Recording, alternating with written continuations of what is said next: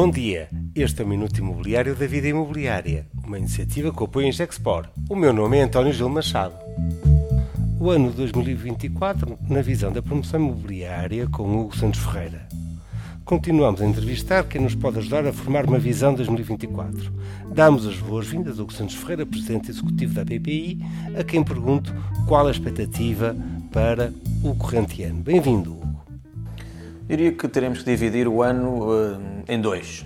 Uh, 2024 vai ser um ano decisivo, não só para Portugal, para a nossa economia, mas também para o setor imobiliário, e diria que vai ser marcado por um período pré-eleitoral e um período pós-eleitoral.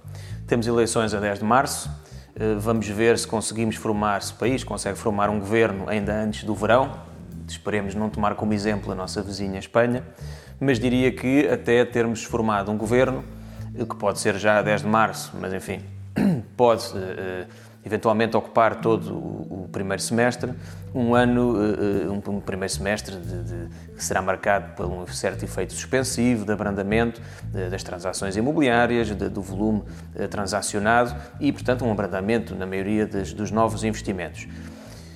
Eu tenho dito que o ano 2024 será marcado por duas palavras. Uma é esperança, esperança num ano melhor do que foi o ano 2023.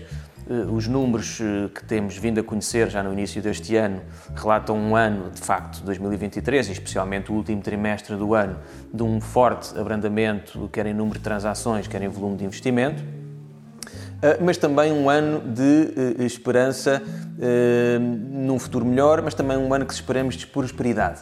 E essa é a mensagem que temos procurado deixar: esperança e prosperidade.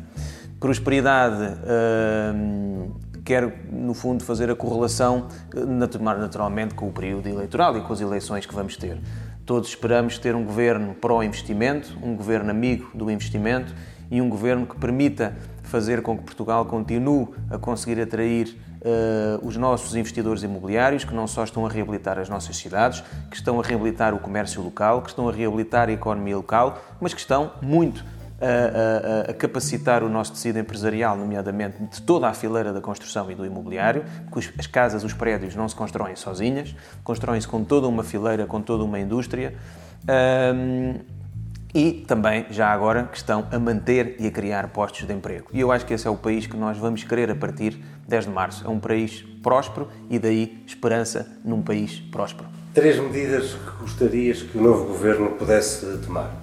Revisitarmos, seja o governo, ele qual for, o pacote habitação e uh, adequá-lo a uma realidade que todos queremos, que é, de uma vez por todas, trazemos mais oferta imobiliária, mais ofertas de casas em todos os segmentos e, em especial, uh, acessíveis ao nosso país. Essa é uma primeira.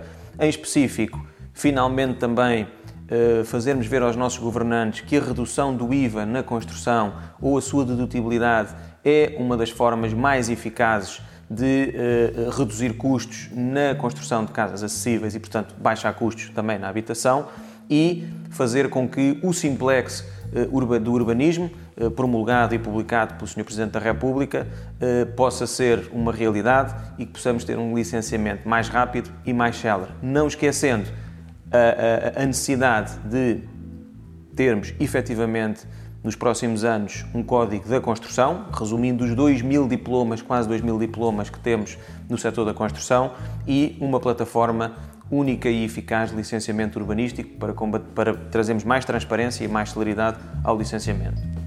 Este foi o Minuto Imobiliário da Vida Imobiliária, desta feita com o Santos Ferreira. Continuem connosco e sempre com o apoio a Gexport.